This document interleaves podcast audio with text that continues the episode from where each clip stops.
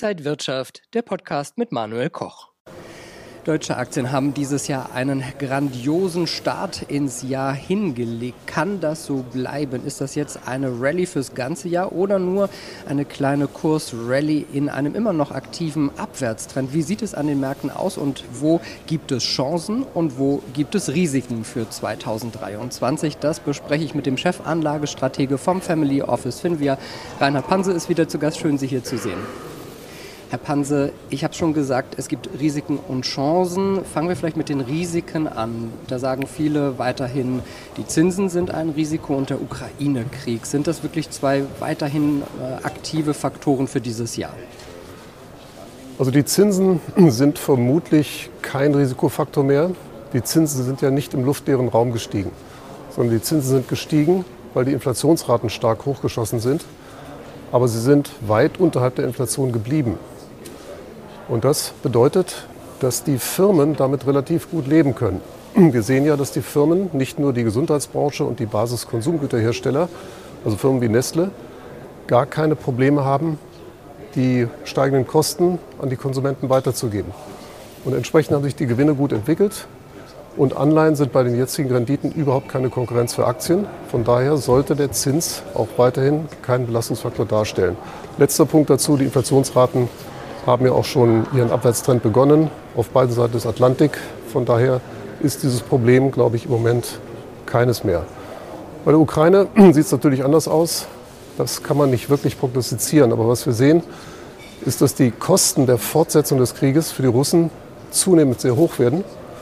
Die Ukrainer kriegen ein Problem, weil die Amerikaner im Sommer eine Schuldengrenze erreichen und dann möglicherweise die hohen Hilfszahlungen nicht mehr in dem Maße aufrechterhalten können, sodass auch die Ukrainer vielleicht einen Grund hätten, um eben Verhandlungslösungen anzustreben. Die Wahrscheinlichkeit nimmt zu, zumal auch Putins Stuhl immer mehr wackelt in Russland, dass wir vielleicht schon in diesem Jahr in irgendeiner Form ein Ende des Krieges sehen werden. Das wäre natürlich nochmal ein sehr positiver Faktor.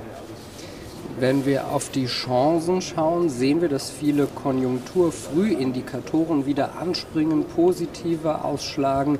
Ist das ein gutes Zeichen? Das ist zunächst mal ein gutes Zeichen.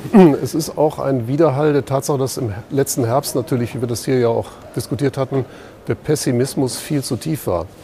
Das schlägt jetzt erstmal ins Normale über. Aber es gibt auch ganz sachliche Faktoren. Wenn ich gesagt hatte, dass die Firmen gut leben können mit der Situation, weil sie die Kosten leicht weitergeben können, dann liegt das auch daran, dass die Verbraucher auch keine Lust haben zu sparen, weil der Sparzins ist viel zu tief gemessen an der Inflationsrate. Das heißt, der Konsum läuft weiterhin relativ gut. Das ist auch in Amerika der Fall. Die Leute räumen eher ihre Sparkonten. Und äh, von daher ergeben sich automatisch bessere Konjunkturdaten. Die Verbraucher haben auch deswegen kein Problem, weil die Arbeitslosenrate nicht anspringt. Es ist die erste Wirtschaftsflaute seit Jahrzehnten, die nicht von einer stark wachsenden Arbeitslosigkeit begleitet wird. Und das mildert das natürlich alles ab. Und von daher ist es im Moment tatsächlich so, dass die im Herbst von allen befürchtete schwere Rezession mit großer Wahrscheinlichkeit jetzt nicht stattfindet. Die nächste Chance, sagen einige Experten, ist, dass Aktien im DAX unterbewertet seien. Aus den Gewinnmitnahmen für 2023 errechnet sich ein Kurs-Gewinn-Verhältnis von 13, von 12,5. Der langfristige äh, Durchschnitt liegt aber bei 13,5. Also das wären etwa so 16.740 Punkte, wenn man das hochrechnet. Sind DAX-Aktien also momentan noch recht günstig zu haben? Sind sie auf jeden Fall, wobei ich das nicht an dem Kurs-Gewinn-Verhältnis auf Basis der erwarteten Gewinne äh, aufhängen würde. Denn die Gewinnschätzungen sind für das nächste Jahr immer ungefähr 10 Prozent höher. Das heißt, das KGV ist immer irgendwo 10 Prozent tiefer. Äh, das macht Aktien nicht billig. Billig sind sie langfristig gesehen. Wenn wir die Entwicklung von Dividenden, dem Eigenkapital der Firmen und den Cashflows anschauen in den letzten 50 Jahren und dazu die Aktienkurse uns betrachten, dann stellen wir fest, dass die Aktienkurse im Moment nicht stärker gestiegen sind als die gesamte Firmensubstanz, und zwar seit 50 Jahren. Wir sind hier beim Faktor von 1,08. Und das ist erstaunlich, weil äh, als es bei 1 stand, 1974, hatten wir die erste Ölkrise gerade hinter uns. Der DAX hatte über 40 Prozent verloren, der S&P auch, der britische Index 70 Prozent. Die Stimmung war extrem schlecht. Es ging um Energieversorgungssicherheit, wie heute. Aber die Zinsen waren bei 8 Prozent. Und der Aktienmarkt ist heute genauso billig. Das macht keinen Sinn. Von daher sind Aktien auch nach der Rallye immer noch ausgesprochen günstig bewertet, wenn wir das gesamte Datenfeld betrachten. Dividenden sind ein weiteres Thema. In diesem Jahr werden Dividendenausschüttungen in Höhe von ungefähr 54 Milliarden Euro erwartet. So viel wie nie zuvor. Ist das auch ein interessanter Punkt dann für Anleger? Absolut. Und zwar, die Dividendenrendite liegt ja, liegt ja bei über 3 Prozent. Das ist deutlich höher als der Staatsanleihezins. In Amerika ist es genau andersrum. Da sind die Staatsanleihezinsen bei 3,8 und die Dividendenrenditen über 2 Prozentpunkte tiefer. So sollte es normalerweise auch sein. Dazu kommt ja, dass Dividenden eher einen Inflationsschutz bieten, wie eben schon erläutert, auch durchaus aus fundamentalem Hintergrund. Und ähm, dass eben gerade nach vorne, wenn die Zinsen in der Nähe der Inflationsrate bleiben oder darunter, werden die Firmen gut mit der Inflation leben können. Das heißt, die Dividenden werden weiter ordentlich steigen in den nächsten zehn Jahren.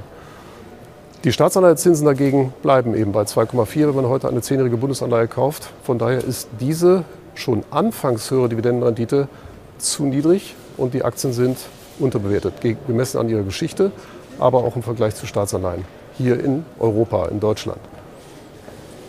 Wenn wir auf die Charttechnik schauen, dann sind Charttechniker auch recht optimistisch, weil jedes neue Hoch und jedes zwischenzeitliche Tief über dem vorangegangenen sozusagen lag. Und laut Charttechnik könnte das äh, bis 16.800 Punkte in diesem Jahr hochgehen. Finden Sie das realistisch? Ich verstehe von Starttechnik gar nichts, aber äh, es ist absolut realistisch, eben weil der Aktienmarkt selbst dann, wenn wir bei 16.800 stünden, dann hätten wir statt dem Faktor 1,08 einen von 1,18, fair wäre es bei 1,31 und das auch nur bei einem unveränderten Zinsniveau im Vergleich zu den letzten 50 Jahren, was wir nicht haben.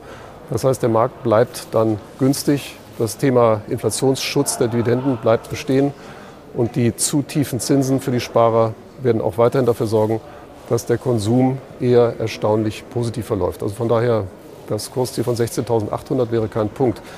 Der einzige Punkt, den man beachten muss, wir hatten einen extremen Pessimismus im Herbst. Jetzt gibt es wieder einen gewissen Optimismus, was man aus vielerlei Dingen, auch aus Ihrer Frage, ableiten kann. Aber nach den Zahlen, die wir da beobachten, ist es eher erstmal so, dass wir nach dem extremen Pessimismus wieder zur Normalität zurückkehren. Und von daher ist auch das kein Grund, warum der Aktienmarkt nicht noch Richtung 16.800 steigen sollte. Jetzt haben wir so viele Risiken und Chancen besprochen. Was unterm Strich sollten Anleger dann machen? Wie kann man sich da positionieren? Es bleibt bei der Empfehlung, dass ungefähr 60 bis 65 Prozent des Vermögens unternehmerisch angelegt werden sollten in Aktien und Beteiligungsfonds für den, der sich das leisten kann von den Einstiegssummen her. Vom Rest her 20 bis 25 Prozent Immobilien, 10 Prozent Gold gehört in eine Welt, wo Inflationsraten strukturell höher werden und die Inflationsraten aber nicht von der Zentralbank durch extrem hohe Zinsen bekämpft werden können. Und da bleiben noch 5 bis 10 Prozent übrig für Cash und für ein paar inflationsgeschützte Staatsanleihen. Aber von den normalen Anleihen sollte man die Finger lassen. Also Immobilien jetzt auch ähm, so hoch gesehen, äh, sollte man da was kaufen? Wie investiert man dann in Immobilien?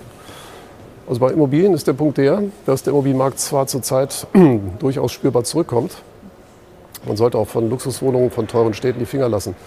Aber in normalen Städten, in normalen Durchschnittsimmobilien ist die Bewertung eher zu niedrig. Sie lässt sich nur erklären, wenn man davon ausgeht, dass die Inflationsrate bald wieder auf 2% zurückkommt. Aber wir haben eine Mietrendite von um die 3, 3,5 Prozent.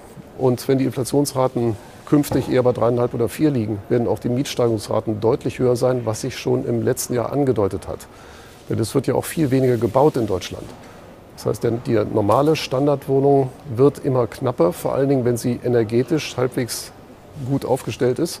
Und das wird dann gut sein, dass mit steigenden Inflationsraten, mit strukturell höheren Inflationsraten, hohen Lohnsteigerungen wegen der Arbeitskräfteknappheit und damit auch der Fähigkeit der Mieter, mehr Miete zu zahlen, im Preis eher wieder nach oben gehen wird.